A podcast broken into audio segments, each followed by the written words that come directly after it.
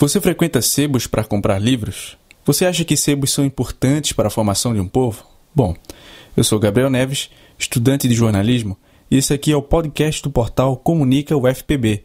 Neste podcast, vamos falar sobre dois sebos paraibanos, o sebo cultural e o sebo universitário.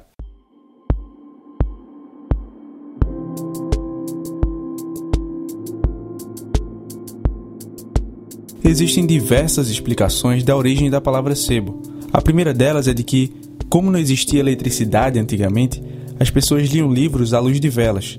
E essas velas eram feitas de gordura que acabava escorrendo pelos livros, deixando-os gordurosos, ou melhor dizendo, sebentos. Outra versão afirma que jovens ávidos por leitura viviam com livros para lá e para cá o tempo todo. Acontece que esses livros ficavam debaixo dos braços desses jovens, que deixavam assim os livros sujos, ou melhor, encebados. Uma terceira versão coloca que um livreiro pernambucano iniciou a prática de trocar e vender livros usados. Sebo foi o nome que o livreiro deu à sua livraria. Feita essa pequena digressão sobre a origem da palavra sebo, vamos agora nos ater ao sebo cultural e ao sebo universitário.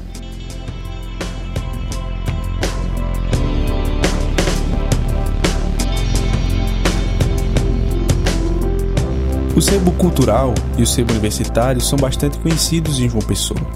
Gostaria que o ouvinte agora, ou a ouvinte, percebesse que eu vou falar do sebo cultural e do sebo universitário de maneira intercalada. Portanto, primeiro vou falar do sebo cultural, em seguida do sebo universitário, depois novamente do sebo cultural e assim por diante, assim seguidamente.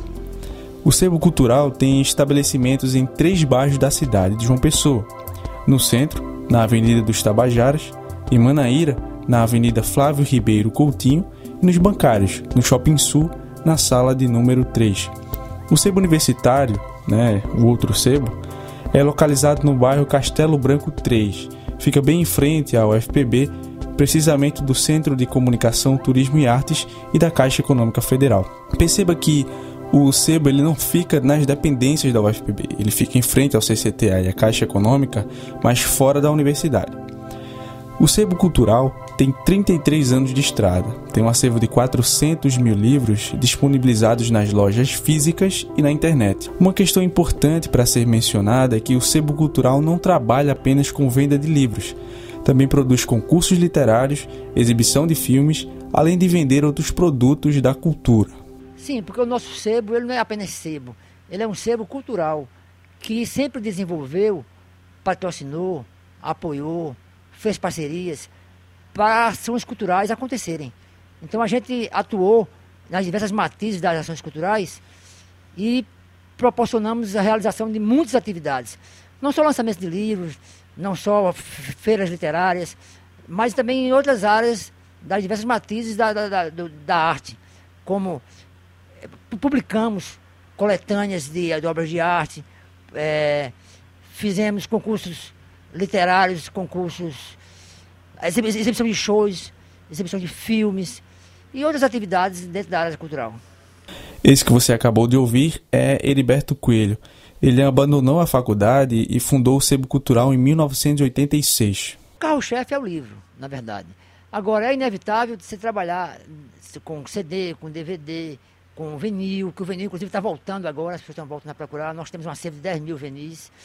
Isso é inevitável, porque as pessoas, quando vêm trazer aqui livros para negociar, para trocas, também trazem esse material. Então, foi inevitável a gente também negociar com esse tipo de, de material, inclusive com gibis.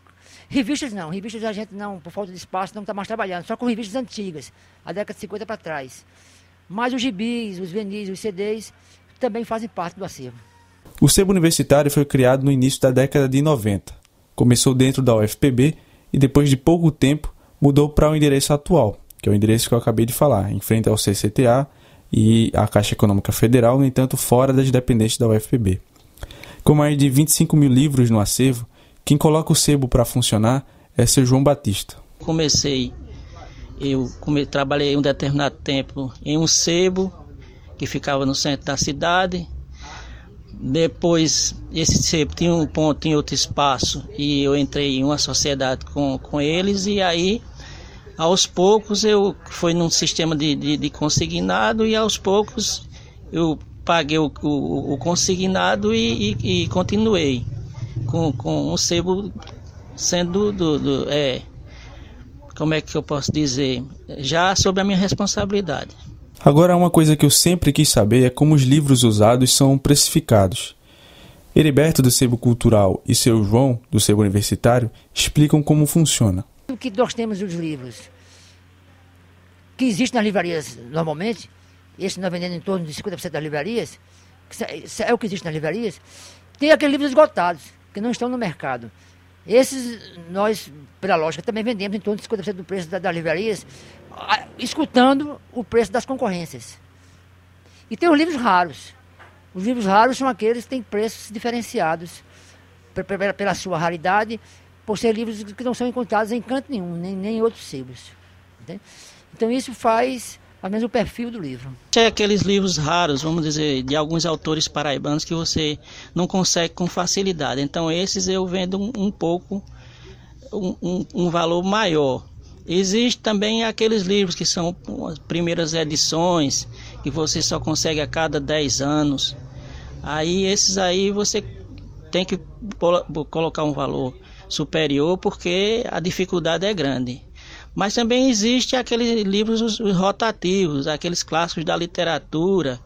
Eu vou citar, por exemplo, até hoje, que há muitos anos foi editado O Mundo de Sofia, que é um livro que com você tendo em uma semana, se tiver 10 exemplares, sai com facilidade.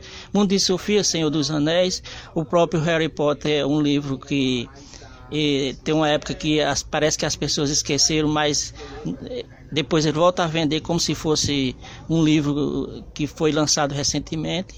Acredito que dificilmente as pessoas fariam a associação que eu vou fazer agora, mas eu acredito que a política tem uma interferência significativa no modo de funcionamento de um sebo, não só a política, como a economia também. Heriberto não falou muito sobre isso, mas seu João resolveu discutir como ele, o João, percebe diferenças em trabalhar com sebo dependendo da conjuntura política e econômica. Ao listar as estantes que mais saem, João afirma, por exemplo, que a conjuntura interfere na escolha dos livros por parte de leitores e leitoras. As estantes seria filosofia, pedagogia, música, psicologia, sociologia. Agora, devido essa questão do, da política, ciências políticas também, e literatura brasileira e literatura estrangeira que toda época é procurada. Então, o senhor falou sobre ciência política. Então, o senhor está falando que a conjuntura, que eu peguei nas entrelinhas, você está falando que na conjuntura política do país é, a, essa conjuntura está interferindo no, na, na escolha dos livros. É, com certeza. Hoje é o que se fala mais em política. Então, a estante de, de ciências políticas é uma das mais procuradas, junto com a estante de sociologia também. A partir desse momento, neste podcast, seu João assumirá um certo protagonismo. Afinal, conversamos mais com ele e ele trata sobre temas mais melindrosos, digamos assim, sobre política, economia interferência dentro é, da dinâmica do sebo. Seu João tem críticas aos governos com relação ao incentivo à leitura? Não, nós não temos recebido incentivo não. Apenas no governo Lula, como eu tenho conta em um determinado banco privado é, do governo, me ofereceram, disseram que eu tinha direito de, de se eu quisesse fazer é o empréstimo, mas eu não, não fui atrás. Mas para mim isso é uma novidade, que até hoje Banco nenhum fez isso. Então, nós não temos a ajuda de, de, de banco, não temos a ajuda do, do Estado, do governo federal. Quando se fala em livro, você tem que dar, é, fazer uma maneira de, de você vender a, através de feira, através de eventos que às vezes a universidade faz, porque se for depender mesmo do, do, do governo é, é um pouco complicado. Eu acho que se existisse um vale livro, um vale compra para que os professores pudessem comprar mais livros. Às vezes eu noto que o professor do, do ensino médio, que ele não tem um bom salário, às vezes ele tem interesse em, em ter uma boa biblioteca, mas o, o, salário dele não é correspondente. Ele não consegue comprar livros com, com, com frequência, ou seja, é, é livros assim a cada seis meses é que eles conseguem comprar algo e assim e quando é necessário mesmo, porque para depender do, do salário é, é um pouco baixo. Bom, para finalizar esta edição do podcast, fiquemos com a seguinte frase de seu João. Eu acho que deveria existir pelo menos uma divulgação maior. Nós não temos divulgação de ninguém. É, às vezes, quando se faz um evento que o governo do estado faz é, a cada um ano, às vezes demora bastante. Aí eu volto a dizer: nós dependemos bastante de alguns eventos que são feitos na Universidade Federal. Porque, para depender mesmo do governo, coisas do governo.